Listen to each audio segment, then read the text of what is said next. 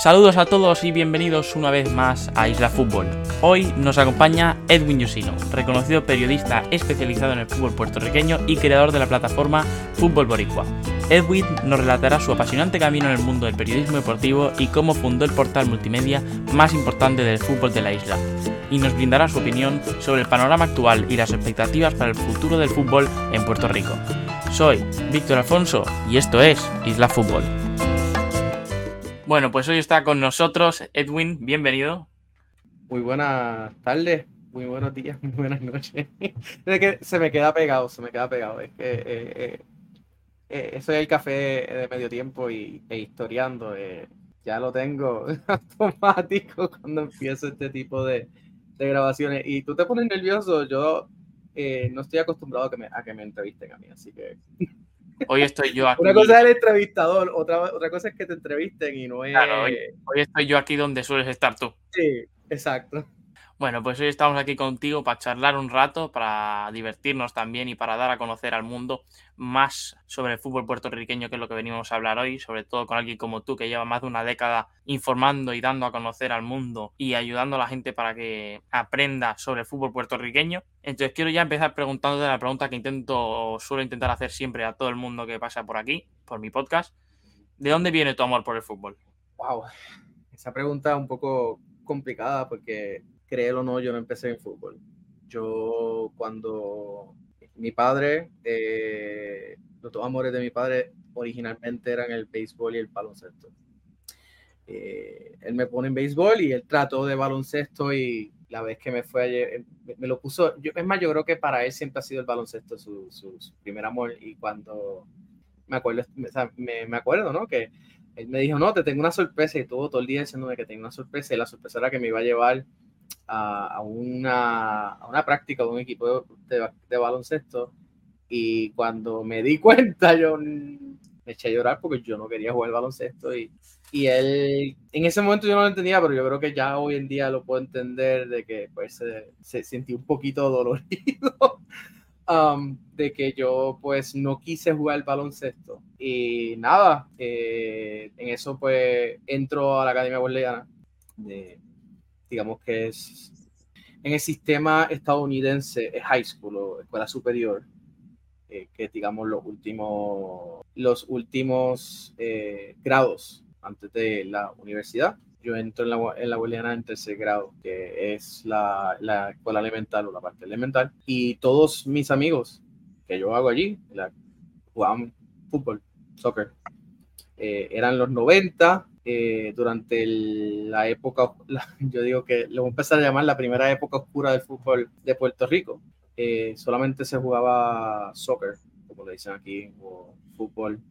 en el área metropolitana durante ese tiempo. Eran digamos que era más común, ¿no? Se sigue jugando en Yabucoa, Guayama, en otros lugares, pero mmm, donde más se jugaba era en el área metro, siempre así, y siempre va a ser el área metro por cuestiones de la demografía, la historia, donde comienza a desarrollarse más el fútbol en Puerto Rico, pero eh, digamos que en los 90, eh, pues gracias a ciertas eh, cosas que estaban pasando que yo no entendía en ese momento, que ahora 30 y pico de, 30 veintipico de años más tarde, las puedo entender.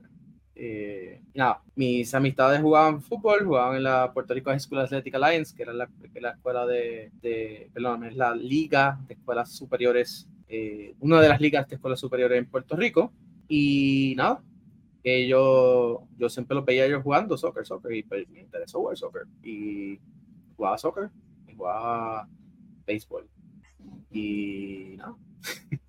Así, así fue, ¿no? Fue por, fue por, por mis amistades en la, en high que me interesé por el fútbol. En eso, para eso del 2003, 2004, llegan los Puerto Rico Islanders y ahí fue que me enamoré, me enamoré totalmente de, de, del fútbol porque empiezo a ver el ambiente que se creaba dentro de los juegos, que cuando tú vas ahora al archivo videográfico que existe en YouTube, te das cuenta que no se llega al 2008 sin estos años anteriores, sin esta fanaticada que ya existía. O sea, lo, los Islanders no son un proyecto que sale de la nada, es un proyecto bien pensado, crea una fanaticada, la va desarrollando, digamos, y va creando esa cultura de la que aquí dicen que no hay.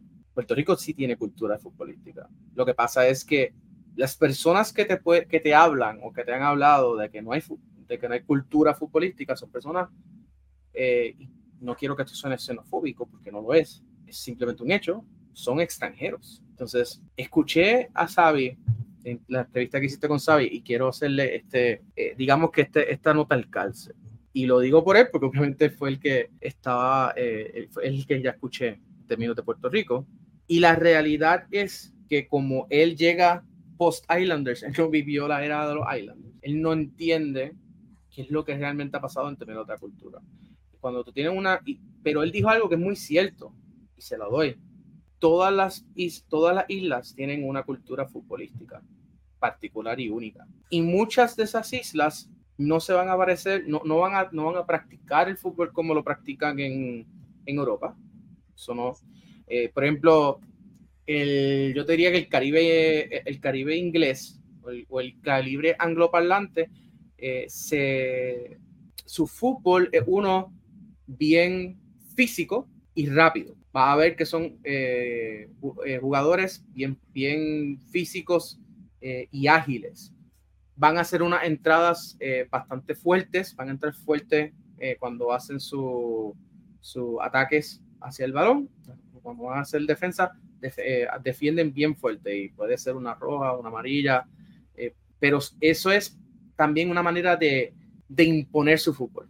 El, Caribe el Caribe español, en otras palabras, el Caribe hispano, que, somos tres países, enténdase Cuba, Dominicana y Puerto Rico, vas a ver un, un fútbol más orientado hacia España. Y eso tiene que ver mucho por cuando el fútbol llega a las islas del Caribe eh, españolas. A la misma vez, va a haber en el, Caribe francés otro tipo de fútbol. Un, fútbol, yo creo que está más táctico, eh, de más fluidez, pero también eh, físico y ágil, pero no tan brusco como, digamos, jugar contra un equipo de, del Caribe angloparlante. So, ahí tú estás viendo en esa, en, esa, en, esa área, esas culturas que representan o explican esos, eh, eh, una, digamos que presentan ¿no? su, su, cultura y su identidad de la manera en que juegan fútbol. Lo mismo pasa aquí en Puerto Rico, lo mismo pasa en Dominicana, lo mismo pasa en Cuba. Y en ese sentido, Xavi tiene toda la razón. Pero Xavi, no, no, eh, en términos del fútbol puertorriqueño, y esta es mi, mi leve crítica, no es, no es una crítica eh, de, destructiva, sino una crítica para construir sobre lo que ya Xavi te contó en el, en el episodio que grabaste con él eh, previo a mí. él habla sobre lo que él conoce, sobre la poca historia que él conoce. Y aún hoy, te puedo decir que la mayoría de las digamos, de las personas que están desarrollando el fútbol de Puerto Rico hoy día no conocen la historia del fútbol puertorriqueño. Porque hay un desfase en términos de conocer la historia de los viejos versus los nuevos. Entonces, esa eh, hubo, digamos que la elección de la actual administración es un rechazo de lo que venía antes. Como que a la misma vez de, rechazar eh, no solamente eh, la política pública anterior, sino que también es como decir que todo lo que, todo lo que estaba antes no sirve.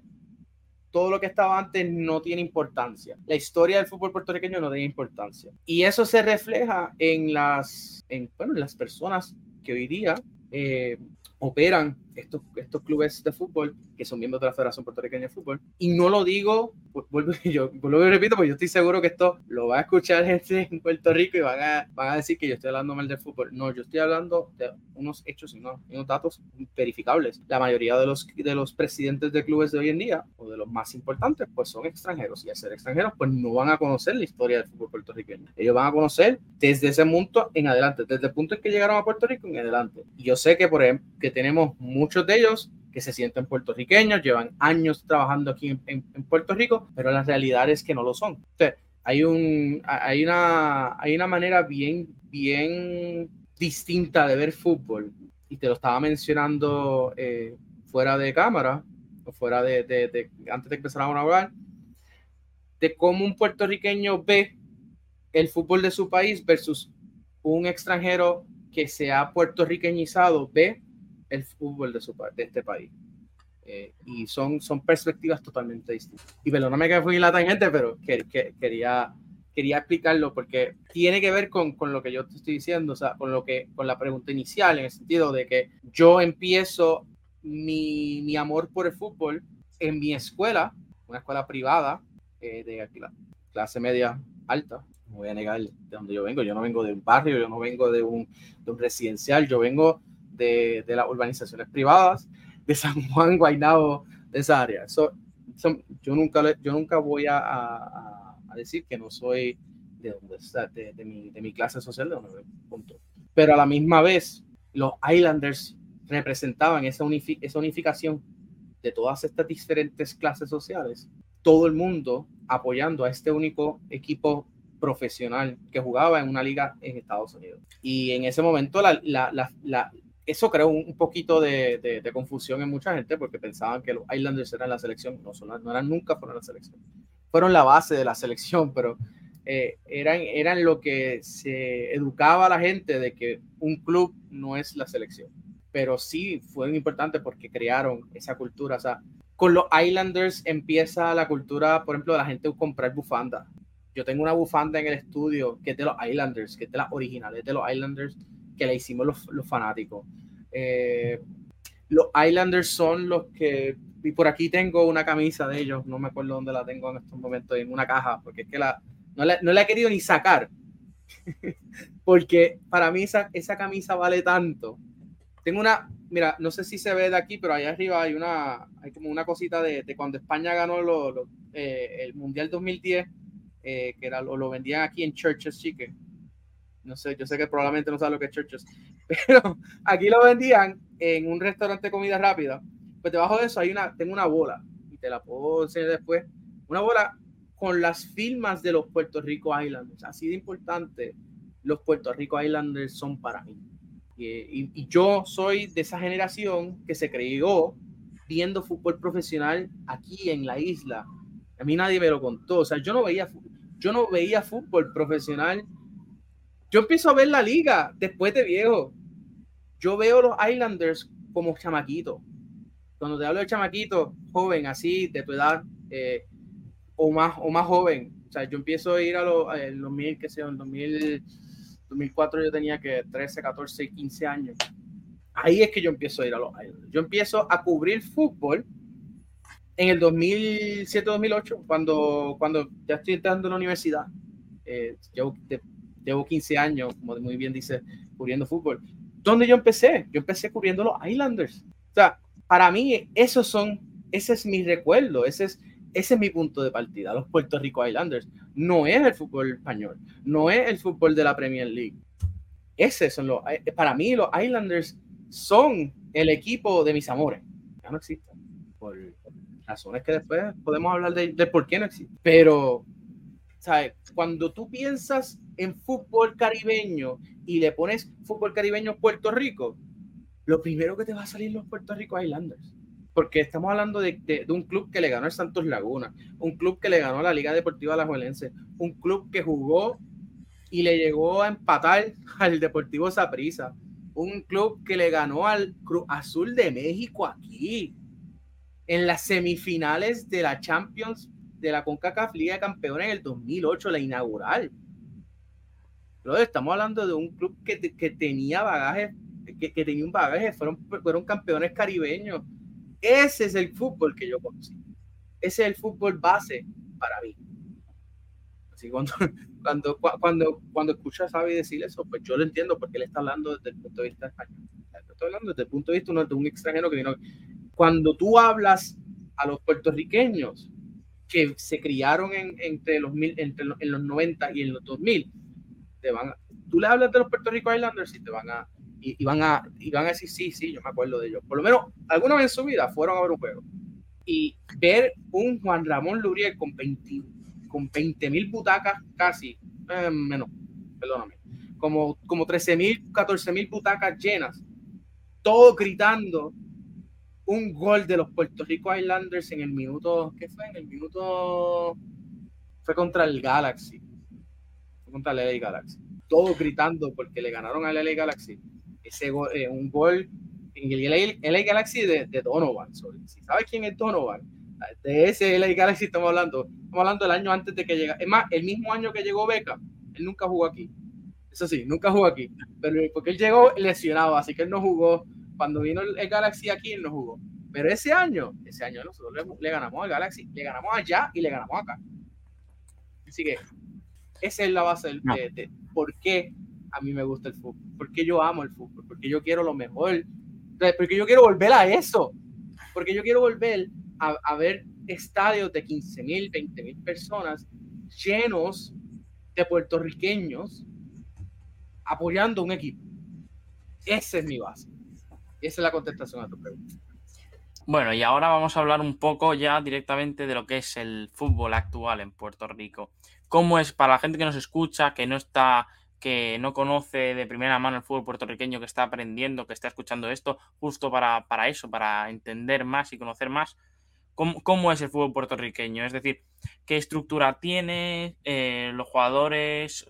¿Cómo son? ¿Son profesionales? Quiero que me cuentes un poco cómo funciona el fútbol dentro de Puerto Rico. Bueno, el fútbol de Puerto Rico es un fútbol totalmente amateur. El, fútbol puertorriqueño, para eso de la década de los, de los 70, comienza un proyecto que termina dando frutos en términos de frutos profesionales en el 1995 con el nacimiento de los Puerto Rico Islanders. Ese proyecto profesional tuvo su pico con los Islanders y con la Puerto Rico Soccer League entre los años 2008 y el 2011. En 2012 se desaparecieron los Islanders. Hubo un intento de regresar al profesionalismo con el Puerto Rico FC en el 2016, pero ya con el paso del huracán María en el 2017, ese proyecto también desapareció. Eh, María y y las peleas políticas en, en, Estados Unidos entre la USL y la NSL mataron el proyecto. Así que desde el 2017, eh, una de las cosas que María se llevó, María se llevó, fue el, fútbol profesional en Puerto Rico. Así que es totalmente amateur. Mm, los jugadores no cobran, o sea que tú tienes, hay jugadores que tienen que, de primera división, por ejemplo, Georgie Rivera, que lo entrevisté ayer, él trabaja durante el día y entrena por las tardes. Ya estamos hablando de un jugador que fue profesional. Te, te, traigo el ejemplo de Georgie por eso, porque fue profesional. Los jugadores que son profesionales, o sea, los jugadores que cobran por jugar, realmente no están cobrando por jugar. Ellos son entrenadores en las academias de los clubes que ellos juegan. O que realmente les pagan por ser coach, pero juegan también. Eh, te doy el ejemplo Mm, del histórico Héctor Pito Ramos. Héctor Pito Ramos es un entrenador en el Metropolitan Football Academy y de ahí saca su salario por entrenar, no por jugar. Eh, así que, y aquí los, los, jugadores profesionales, por ejemplo, que ha traído Metropolitan, vienen sin paga muchos, porque la, por, cuestiones de visa se, hace bien cuesta arriba tú poder traer un jugador aquí. Eh, eh, cuando tú tienes un, torneo que no sabes cuándo va a empezar.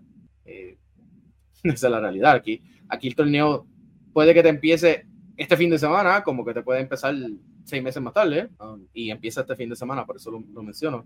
Que sin bombo sin, ni platillos lo están empezando porque la FIFA les dijo empieza ahora porque este es esta es la fecha que ustedes dijeron que iban a empezar. Básicamente es la FIFA poniéndole, lo, eh, amarrándole, diciendo acaban y hagan las cosas como se supone que ustedes están, las están diciendo que van a hacer. Así que tú tienes mucho, tanto masculino como femenino, son todos amateur. Juegan, eh, juegan por, porque aman el deporte, no porque estén recibiendo un, dinero a cambio. Y eso en parte es la razón por la cual Puerto Rico no se desarrolla, porque tú ves, por ejemplo, eh, la República Dominicana, el desarrollo eh, extra, extraordinario que ha tenido, es porque tiene una liga profesional donde se le paga al jugador, donde el jugador no tiene que estar eh, preocupándose si va a poder pagar la luz, el agua, la comida, eh, el carro, sino que se enfoca jugando fútbol y puede, con, con, con ese salario puede entonces pagar eh, esos, esos gastos. ¿no? aquí la FIFA intenté, ese proyecto que iba para la República Dominicana lo intentaron de implantar aquí en Puerto Rico, a eso del año 2013, pero aquí le dijeron a la FIFA que no, que politiquería, como, como quien dice, y el proyecto se lo llevaron para Dominicana y eh, ha sido un, éxito, un exitazo lo que ha sido. Um, claro está, el cambio de moneda entre Estados entre entre Dominicana y Estados Unidos también beneficia hasta a, Dominicana y otras islas, porque en el caso de Puerto Rico, pues un millón de dólares son un millón de dólares. En el caso de Dominicana, un millón de dólares pueden ser, qué sé yo, cuánto, cuánto es el cambio en estos momentos, pero por, te doy un ejemplo, 8, 8 millones de, de, pesos dominicanos. Entonces, pues, tienes más con, con menos dinero, eh, menos dólares al estar también en, una economía dolarizada, eh, es distinto, es bien más complicado. Eh, en ese caso, habría que compararlo con Panamá, que también está dolarizado. O sea, las economías y la parte económica y la parte eh, de ese tipo de desarrollo. Pero, yo, yo, quiero ese proyecto profesional en, de, Dominicana, en Puerto Rico. Tú eres conocido en Puerto Rico por el hecho de que tú empezaste a montaste tu página web, tu proyecto Fútbol Boricua, y a partir de ahí has, hecho eh, haces artículos, haces muchas entrevistas, das a conocer, como ya he dicho varias veces, el fútbol puertorriqueño. Y te quiero preguntar por qué decides montar este proyecto, el de Fútbol Boricua, y qué, y qué objetivo, qué, cuál es el objetivo principal que tiene. Bueno, cuando empezamos Fútbol Boricua, lo empezamos porque la Puerto Rico Soccer League había sido lanzada en el 2008 y la mayoría de la prensa solamente cubría los Puerto Rico Islanders. Eh, no había periodismo independiente porque el, vocero, en aquel momento el periódico El Vocero, lo único que cubría, sí cubría, cubría la Puerto Rico Soccer League porque el dueño de la liga era el dueño del vocero al vocero era el dueño de la liga. Y en ese sentido, pues, no iba a hablar nunca malo de, de, de, la liga, ¿no? O sea, no, iba a fiscalizarse Dios mismo. En ese sentido, nosotros creamos, yo creo, la eh, Fútbol Boricua, primero como una plataforma para hablar sobre la Puerto Rico Soccer League. Eh, eran, eran, digamos que uno, unos posts bien básicos de que, qué sé mi opinión del partido y así unos, tratando de imitar lo que otras personas ya estaban haciendo y, y, lo quiero reconocer, ¿no? Lo que ya hacía previo a mí eh, Eduardo Cantore y Jaybo, eran dos, dos digamos que los antecesores de mí. Y ellos, me, ellos fueron los que me guiaron y me, me, llevaron a eso. Ellos tenían fútbol Puerto Rico, pues yo creo fútbol boricua. Fin, eh, yo creo fútbol boricua también para entrar en lo que era streaming, porque yo entendía que el futuro de, del deporte iba a ser a través de la internet yo veía estas páginas, no sé, yo creo que tú eres muy joven para eso, pero existían estas páginas como Justin.tv eh, y otras, Ustream y, otras que, que, transmitían eh, de forma ilegítima. Eh, Roja Directa, yo sé que esa sí la debe saber, rojadirecta.es, que, que tú conseguías esos links para ir a ver era la manera de uno poder ver, qué sé yo, la, la Champions League, la Liga, lo que sea, tenía que ser a través de, internet. Y en ese sentido, pues, pues yo dije, veía cuánta gente estaba consumiendo en internet. Yo dije, aquí, aquí honestamente, el futuro del el deporte en general es el internet. Y yo, pues yo monto, qué sé yo, una cámara, una cámara bien rudimentaria. Te, digo que no se veía nada bien, pero una cámara bien rudimentaria, uno, unos set de micrófonos bien básicos. Estamos hablando de 2008, o sea, no estamos hablando de de un estudio de grabación como lo tengo ahora, no estamos hablando de si acaso este micrófono que te estoy usando. Tú sabes, estamos hablando de, de, algo bien, bien rudimentario. Y hicimos la primera transmisión internacional de cualquier deporte en Puerto, en Puerto Rico en el 2008. era un partido entre los Green Bay Hoppers y el Sevilla FC de, de Puerto Rico en la Copa de Campeones. Ahí pues, brincamos a, a la Puerto Rico Soccer League 2008 ahí que entonces empezamos a transmitir esos partidos del, de, la, de, la, liga del 2008 y, así sucesivamente. Eh, o sea, que nosotros empezamos con streaming. Éramos más hacia streaming y, cobrar por, por, streaming, pero entiendo eh, ese amor que yo tengo por el periodismo también, me llevó también a decir, pero mira, si vamos a hacer, si esto es periodismo, hay que también fiscalizar, porque el, un periodista es parte del, del cuarto poder de cualquier, por lo menos la conceptualización es que el periodismo es el cuarto poder. Y el periodismo está para fiscalizar a las autoridades de lo que sea. Si estamos hablando del deporte, pues el deporte tiene que fiscalizar a esas autoridades eh, deportivas. El problema es que muchos no lo hacen porque le tienen miedo a perder acceso. Si yo hablo mal de, qué sé yo, del, del Atlético, del Real Madrid, pues en allá Florentino no me va a dar un pase de prensa para ir a ver, para ir a cubrir los partidos.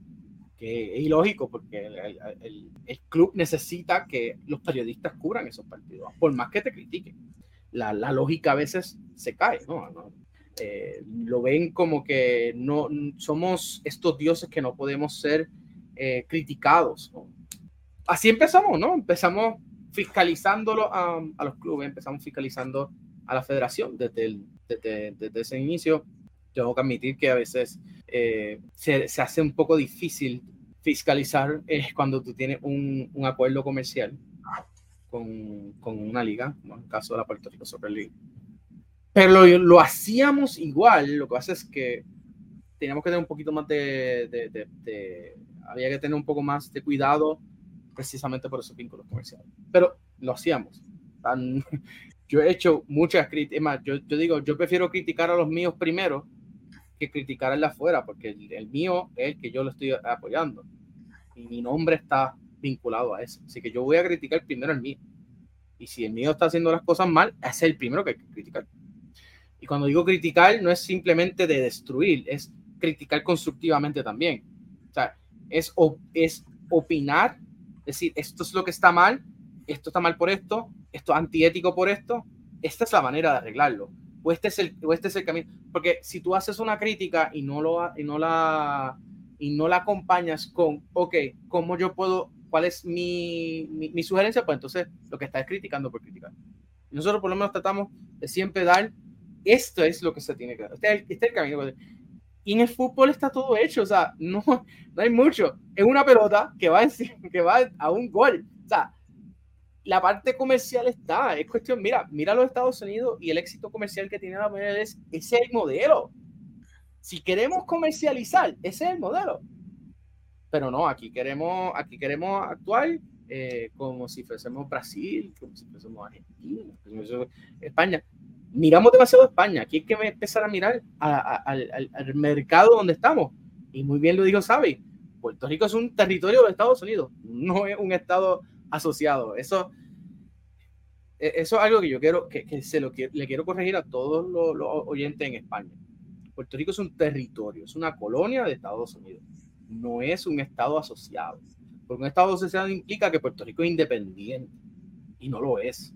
En Puerto Rico nosotros no podemos hacer nada sin el permiso de los Estados Unidos. O sea, aquí quien manda es Estados Unidos, punto. Puerto Rico es un, territorio que está, eh, por eso de ser neutral, en ese movimiento, en decidir si se hace independiente o se convierte parte de los Estados Unidos en su plenitud.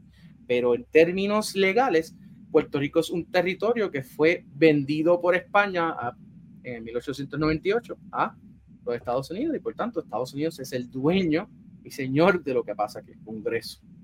Y pues nosotros los puertorriqueños somos estadounidenses por eh, nacimiento y por ciudadanía, pero no es que somos un país eh, no, no, somos, eh, no somos las Islas Palau, por ejemplo, que tiene un pacto de libre asociación con Estados Unidos.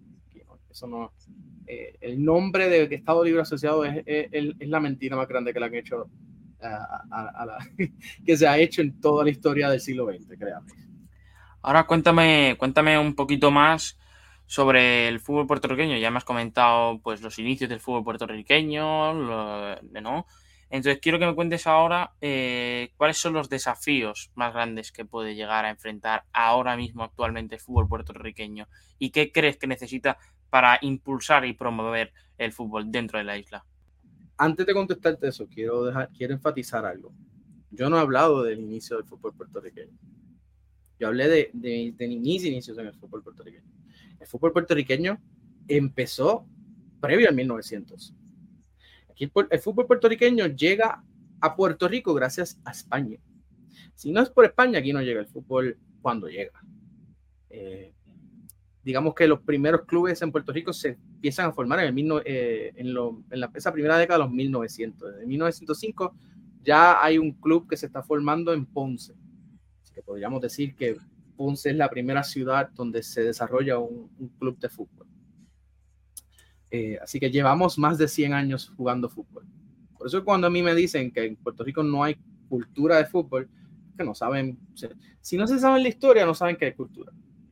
Porque tú vas, tú vas por ejemplo, a Cantera, vas a, a, a, Residencial Juan César Cordero Dávila, o vas a Yabucoa, o vas a Guayama, son áreas totalmente futboleras.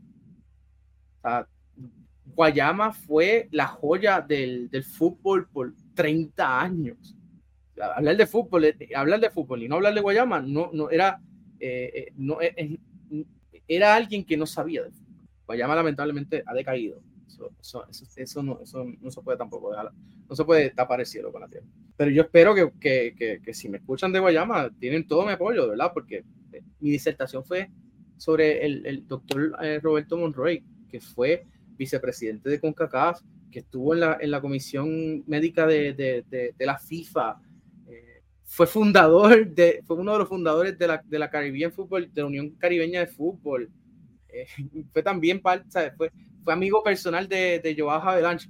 Tampoco la gran cosa decir que fue amigo personal de Joao Avalanche, porque sabemos que Joao Avalanche eh, fue un corrupto, pero Joao Avalanche hizo mucho por Puerto Rico gracias a esa amistad con, con, con Monroy. Así que e, eso sí es un resumen de 100 años, casi de 100 años de fútbol. Pero en términos de la, la, actualidad del fútbol, mira, la actualidad del fútbol de Puerto Rico en estos momentos, yo te diría que está en, en unos procesos de transiciones de identidad. Como te mencioné, la mayoría de los que están ahora mismo eh, dirigiendo el fútbol fuera de la federación pues, son mayormente eh, personas extranjeras, que no tiene nada malo, pero son personas extranjeras.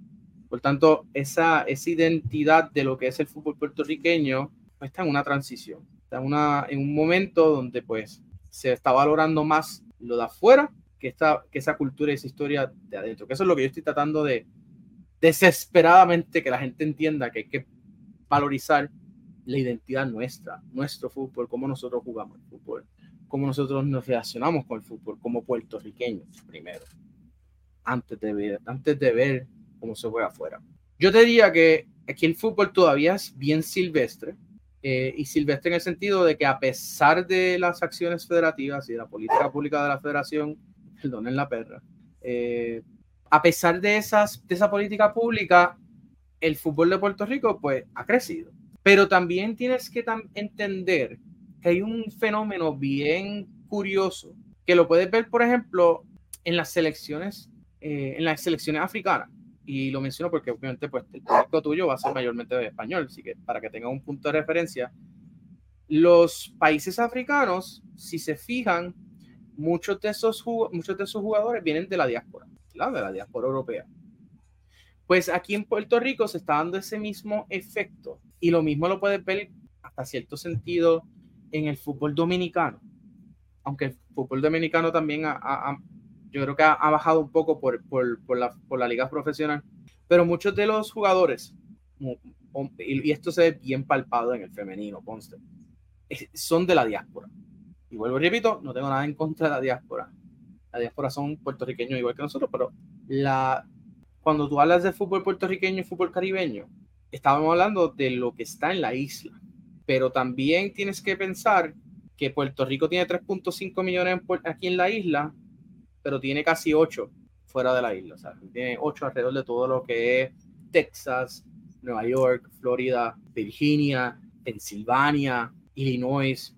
O sea, que, que hay mucho más puertorriqueños fuera de la isla que acá. Así que vas a ver que muchos de estos jugadores, por ejemplo, un Sarek Valentín de la diáspora, capitán de la, de la selección, eh, y así sucesivamente. Ese fenómeno es lo que ha ayudado que el fútbol de Puerto Rico artificialmente esté en un nivel más alto. Y lo digo artificialmente porque podemos considerar que, este, que estos jugadores que no fueron desarrollados en Puerto Rico, en el fútbol local de Puerto Rico, genuinamente están representando al fútbol. No estoy hablando de no representar la isla ni el, ni el país. Estoy hablando de lo, del fútbol local. Pues la contestación es no, porque no fueron desarrollados aquí. ¿Son puertorriqueños? Sí. ¿Representan a mi país? Sí. Si se ponen, cuando se ponen su, la, la, la, camisa de la selección, ¿están representando con orgullo a Puerto Rico? Sí. Eso no es lo que estoy diciendo. Yo estoy hablando de algo particular. Estoy hablando de que el fútbol local de la isla no está siendo representado. Así que ese, ese mismo fenómeno que tú ves con África, y lo mismo quejas probablemente van a ver de, África, de que no se ve esa representación de ese fútbol local africano porque los mejores jugadores se desarrollan en la diáspora porque están en Europa. Y pues, van a tener mejores oportunidades porque están en, digamos que en el primer mundo del fútbol. Es lo mismo pasa aquí. Nuestros mejores jugadores están siendo desarrollados en Estados Unidos. Y, y, este campeonato que acabamos de ganar de Sub-14, yo creo que es la mejor manera de, de explicarte. Mira, si tú ves, si tú coges el, el roster completo de esa Sub-14 femenina, la mitad de esas jugadoras son desarrolladas en los Estados Unidos. La otra mitad son desarrolladas en Puerto Rico. Perfecto, un balance perfecto.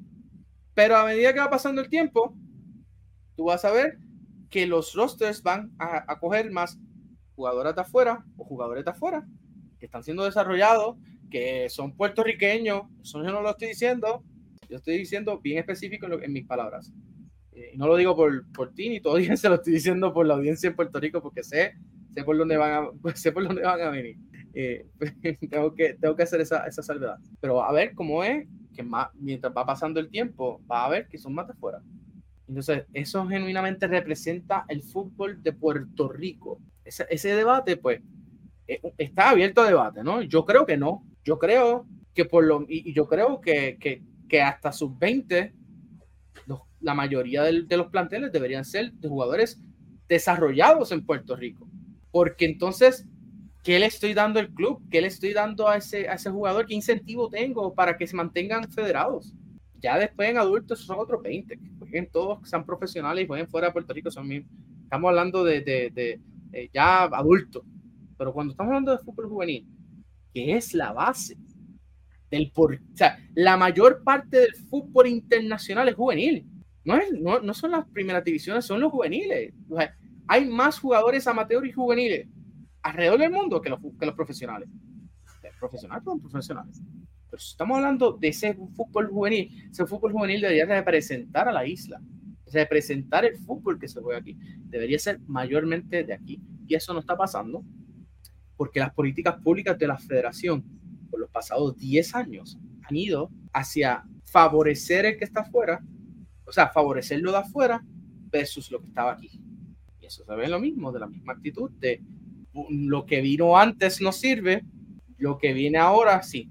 Esa, esa, esa arrogancia de que lo que vino antes no servía, no, no tengo nada que aprender, no, tengo, no hay nada que ustedes lo, lo, el, que el pasado pueda aportar, es lo que se está viendo. Y por eso es que el, fútbol de Puerto Rico vive de crisis en crisis. De hecho, el libro insignia del fútbol puertorriqueño, de la historia, se llama Fútbol puertorriqueño, crónicas de alegría, cuentos de, de alegría, sueños y desencanto.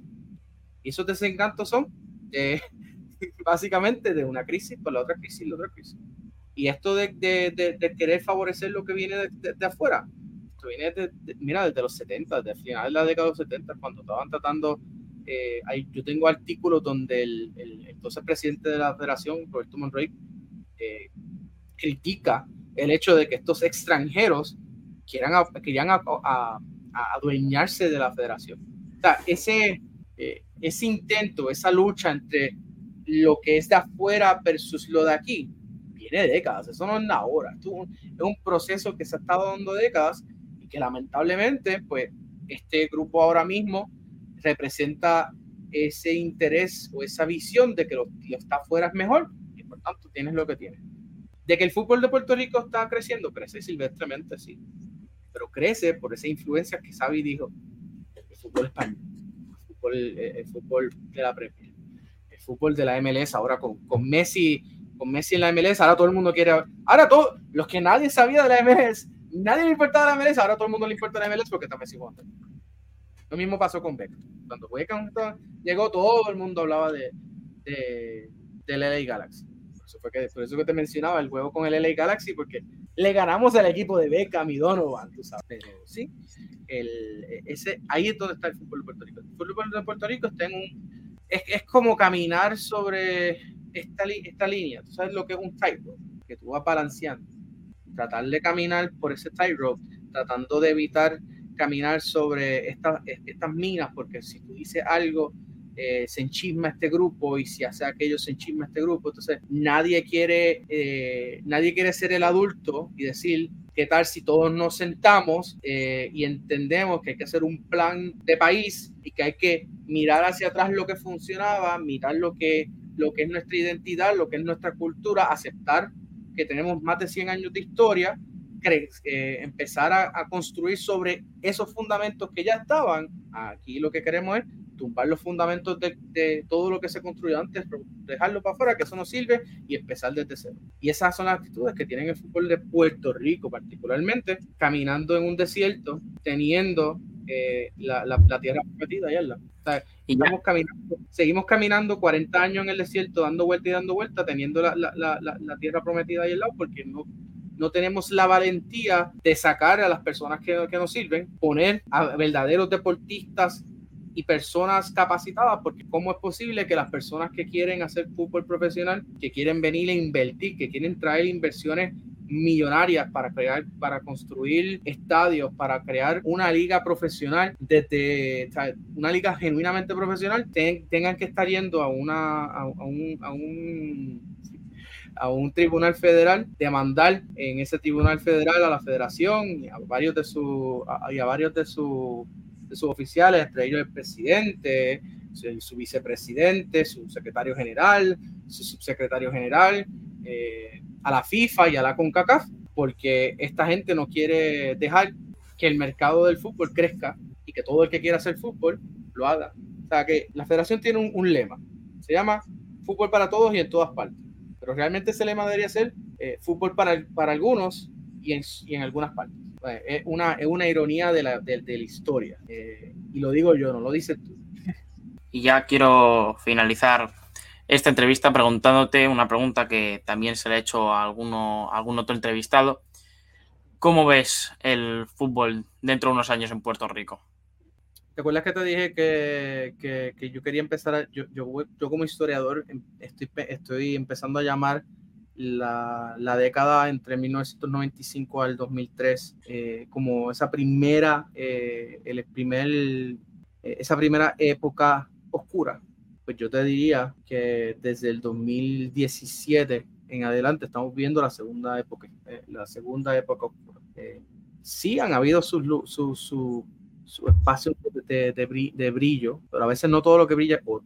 Y a diferencia de Xavi, yo tengo una, una, perspectiva un poco más, digamos que fatalista. Si seguimos por donde vamos en estos momentos, o sea, si se sigue llevando el fútbol de Puerto Rico por el camino donde va, eh, que parece ser un camino de salvación, realmente un camino que nos va a llevar a, a, perder mucho, mucho fútbol. Ahora mismo hay clubes que, no, que dicen, y, y, lo han dicho, ya está el récord, ya, no es, ya no es cosas que dicen, ahora está el récord.